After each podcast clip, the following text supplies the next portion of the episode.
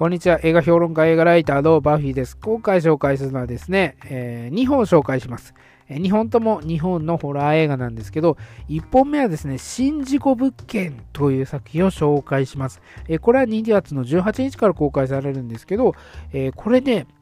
あの従来のその事故物件もの、まあ、最近多いですよね。あのなんだろう、YouTuber だったり、まあ、若手芸人とか、えー、あとはグラビアアイドルとかがね、えー、心霊スポットに行って、えー、事故物件に行って、そういった現象を撮れるかどうかっていうね、えー、よくバラエティとかでもあるような企画を、まあ、映画でやってるという、あのよくある最近よくあるね、あの、事故物件ブームというか、まあ、事故物件っていうのはトレンドになりつつあるわけなんですけど、まあそういった従来の事故物件ものとはですね、もう全然違うわけですよ、これ。あの、本当にスプラッター映画ですね、これはね。えー、まあね、ほ、本当にね、あの物語の入り口としては、あのー、その従来のね、えー、事故物件もののような入り口であるんですよ。でもそのグラビアアイドルとか、その YouTuber たちが行った先っていうのがもうこれカオスな現場っていうところでね、もうなんだろうな、その物理的な怖さっていうのが前面に押し出されてるんですよね。その心霊的なものではなくて物理的な怖さ。だからこれはね、そのアメリカにおけるスプラッター映画に近いものがあるんですよね。で、これ監督自体が、その、そこをね、多分リスペクトしてるっていうのがね、ちょっとひしひしと伝わってくるような感じで、あの、日本のホラーよりも、日本のホラーのテイストももちろんあるんだけど、あのー、海外のホラーリスペクトっていうのがすごい伝わってくる。だからね、絶妙な、なんだろう、ラインの映画なんですよね。で、一方、例えばその、なんだろ、片腕マシンガールだったり、東京残酷警察とか、ロボゲイシャとかね、まあ、あと、寿司ガールだっけえー、と、いろいろありましたけど、まあ、ああいったなんだろう、海外向け、海外受けを狙った、あの、逆輸入映画のような、あの、ちょっとぶっ飛んだようなものではなくてですね、まあそういったちょっと側面もないっていうことはないんだけど、えー、そういったものとは違ってですね、結構一本の筋を通ったですね、エログロとかではなくて、そのグロ一択という、えー、一本筋が通った作品で、しかもスパッター映画というですね、なんだろう、この、新体験なんですね、この映画はね。えー、私はね、これ日刊サイトの方で記事をね、書いてるんで、えー、公開日ぐらいにね、記事公開されるかなと思うんで、あの、それで忖度して言ってるわけじゃなくてですね、本当にちょっと度肝を抜かれたというか、あの、こんな映画なかったなというところでですね、私はね、本当にね、ピンキリで、あの、ホラー映画見てますけど、日本も海外もね、ああまあ、まあ、日本だけに限りましょうか。えー、まあ、ピンキリで日本のホラーいくつも見てますけど、公開されればほとんど見てますけど、近年ね、公開された日本のホラーの中では結構上位に食い込むぐらいのね、まあ、上位に食い込むって日本のホラーそんなにね、あの、まあ、よくできてるもんないですけど、あの、本当にね、上に位置するぐらいの作品になってるかなと思いますね。で、これね、その、従来の、最初に言ったように、その従来の事故物件もののテイストもありつつ、スプラッタ映画的なものもありつつ、田舎のホラーでもあるということなんですね。だか田舎のホラーっていうと、例えばその悪魔の生贄だったり、まあ、暗い森だったりね、サランドラとか、まあ、最近だとあのミッドサマーとかもそうですけど、その見知らぬ地に行って、何か得体の知れないもので遭遇するという恐怖を描いた、まあ、アメリカとかね、まあ、ヨーロッパとかでよく描かれるあのホラーの、まあ、プロットではあるんですけど、まあ、それでもあるんですよね。それでもありながら、あの、そこまで田舎じゃない。まあ、日本で言えば、その、村ユニバースっていうね、あの、作品、東映の村ユニバースって勝手に呼んでますけど、まあ、恐怖の村シリーズっていうんですね、本当はね。あれみたいに、ちょっと人里離れた、まあ、山奥とかで、えー、村、なんか、どこにあるのかわからない村の集落とか、そういったものではなくて、ちょっと都心から離れた町の、まあ、駅からちょっと遠いような場所ね、本当にちょっと遠いぐらい。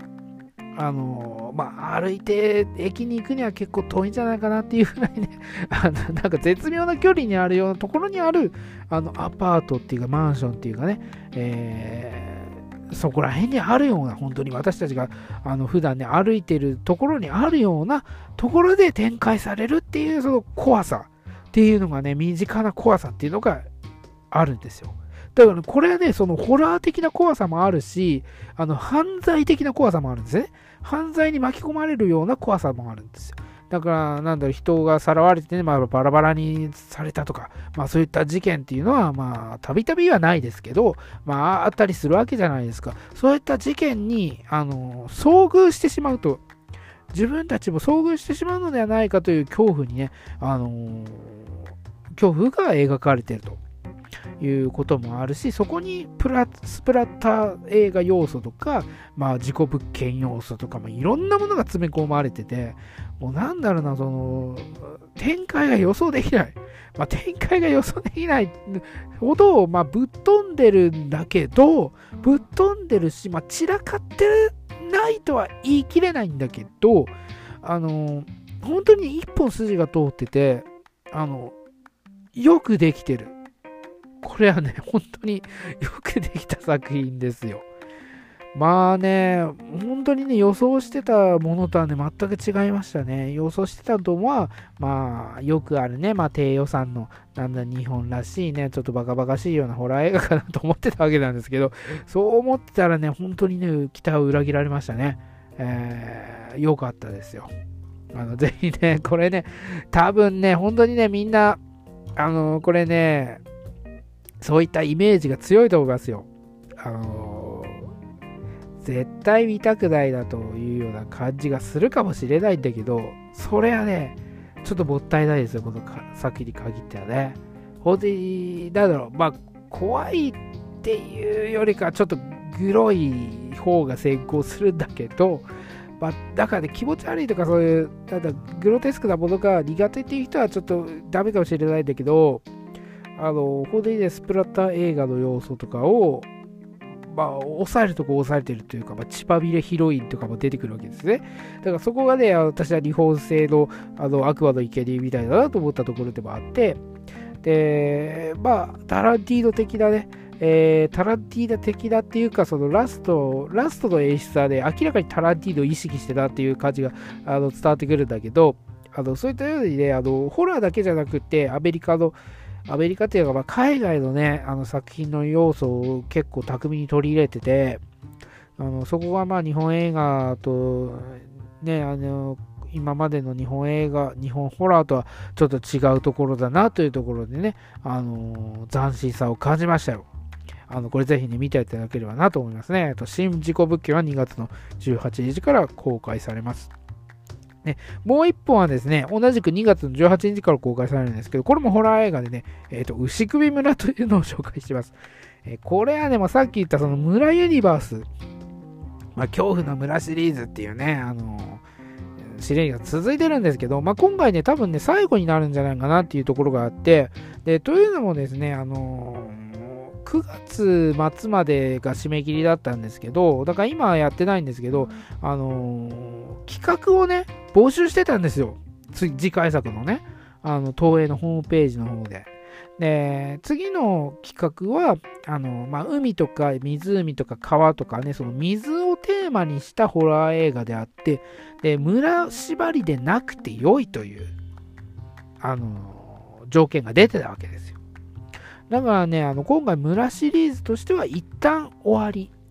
で、次はなんか水をテーマとしたホラーがあの始まるのか、まあそれ一発で終わってまた村に戻るのかわからないですけど、まあ、つまりは、えー、ネタば、ネタ切れなんですよ。ネタ切れ。まあさすがにね、まあなんだろうな、あのー、まあよくやってきましたよ、今までね。まだもう一作やるんですけど、まあ、これもね、本当にね、まあ、3度目の正直というか、まあ、今回はね、割とまとまってて、まあ、2作目のその次回村なんかはね、その1作目の犬鳴村と、なんかユニバース化させようとして、えっと、変なつなげ方をしたせいで、ちょっとね、力技すぎて、もうどんどんどんどん散らかっちゃってね、なんだこれはというような映画だったんですけど、もう本当に最後にはもうサイケデリックというかね、まあ、トランス状態みたいな、あのー、まあ想像、まあ、で、なんだろう、まあ、想像を絶するといえばそうなんだけど、もうなん、もういいよっていうようなね、あの作品になってたんですけど、まあ、今回ね、本当に割とシンプルにまとまってて、で、なんだろう、昔の集落とか、その昔の保守的なね、人たちの考え方っていうので、その双子っていうのがね、なんか悪い存在のように考えられたっていうの、そのありそうで、まあ、なさそうでありそうな、ありそうでなさそうなね、えー、話を、えー、ストレートに描いてて、まあ、それはね、あの、シンプルに良かったなと思いますね。なんか、二つ、全2作がちょっとぶっ飛びすぎてたんで、まあ、割と落ち着いてね、あの、本当にあの、ホラーの王道というか、まあ、あのなんだろう、あの、オーソドックスなものを作ってくれたなというところもありますし、今回ね、本当にね、あの注目してもらいたいのはですね、後期なんですよ。後期さんね。えー、木村拓哉と,、えーと、工藤静香の娘ですけど、この人ね、あの演技初初なんですよね。まあ、CM とかに出てますけど、あの演技初なんですよ。で、だからサブとかで出演したこともなければ、今回初めてで主演なんですよね。初めてで主演であって、えー、しかも一人二役という初めてなのに、えー、それをやってのけてるんですよね。まあ、堂々たる、なんだろう、あの、演技というか、まあ、同郷というかですね、まあ、若い頃っていうか、まあ、まあ、今若いですけど、あの子供の頃からね、まあ、モデルとか、まあ、いろんな仕事、芸能界の仕事をしてきたんで、まあ、肝が座ってるっていうのは座ってるし、まあ、両親がね、あの木村拓哉と工藤静香っていうことで、まあ、業界に慣れしてるっていうことももちろんあると思うんだけど、それだけでは補いきれないですからね、演技力っていうのは。そんな簡単なものじゃないですかね。えー、だけど私たちも、あのだからね、私たちも、あのそんなあのいきなり支援で、しかも1人2役だからって言って、あのいい演技ができるわけないと私は思ってたんですけど、これがね、本当に期待を裏切られたというか、すごいいい演技をしてるんですよ。これね、ぜひね、見てもらいたいんですけどね、このね、牛首村という作品はね、この間違いない、間違いなくと言っていいと思います。あの後期の演技力によって、えー、半分はあの見れるようになってます。で あのかろうじていい作品になってるんですよ、だからね。えー、だからね、その全2作も、全2作は逆に、あの俳優の演技は悪くなかったんだけど、作品自体がぶっ飛んでたから、えー、結果的にまあ、半分のような出来だったんですね。で、今回は内容もシンプルにまとまってるし、俳優も演技がうまいから、それなりの作品に仕上がってると。だから3度目にして、ついに、あのー、出来上がったなというような感じがするんだけど、一応これで あの村ユニバースは終わりということでですね、まあ寂しくもなんともないですけど、そういう感じでまた新しいシリーズがスタートするということですね。本当にね、あの今回ね、あの Kōki,の演技力っていうのはね、もう本当にね、目を見張るものがあってね、なんだろうな、あの、期待してなかったっていうのはね、あるかもしれないんですよ。で、最近だとあの、ビヨンドジェネレーションってカメラだのね、あの、ビヨンドジェネレーションっていう映画があって、あれでね、あの、本郷武を、あの、辻は、藤岡弘の、あの、息子がやったんですよ。で、この息子がね、初めて演技っていうか、まあ、芸能界自体もそこまで慣れてないっていう人で、まあ、東京国際映画祭とかでね、まあ、ちょっとちらっとね、あの姿映ったりしたんですけど、その人がね、あの本郷武を演じてたんですけど、もうまんまその、お父さんの本郷武をモノマネしたような演技で、ちょっと見てられなかったんですけどね。でもね、あの、初めての演技っていうのは、まあ、そんなもんだと思うんですよ。あのそんなもんだと思う。逆にそっちの方が正解なんだと思いますけど、このね、後期はね、本当にね、初めてとは思えない。この演技はね、別に何も忖度するとこはないですよ。私は別に何も忖度しないですけど、あの、本当によく演じきったなと思いますよ、これ、初めてね。あの、今後ね、多分この人ね、仕事増えるんじゃないかな、演技の仕事増えると思いますよ。あの、まあ本当にね、初めてにしては、初めてにしてはっていうことはね、押し押しておきますけど、あのよく演じきったと思いますね。あのぜひ ね、だから牛首村っていう映画自体はまシンプルにまとまってるんだけど、後期という存在、まあ、スパイスによってね、えー、ちょっと上の位に持ち上げられたかなというところですね。牛首村は2月18日公開で、えーと、新事故物件も2月18日公開なんでね、あぜひね、あの両方ともまはしごしてでも見見てっていうか、まあ、新事故物件はそこまでね、多くの劇場で公開されてないんであれなんですけど、あのぜひね、やってるとこ見つけて見てもらいたいですね。えー、それでは、また。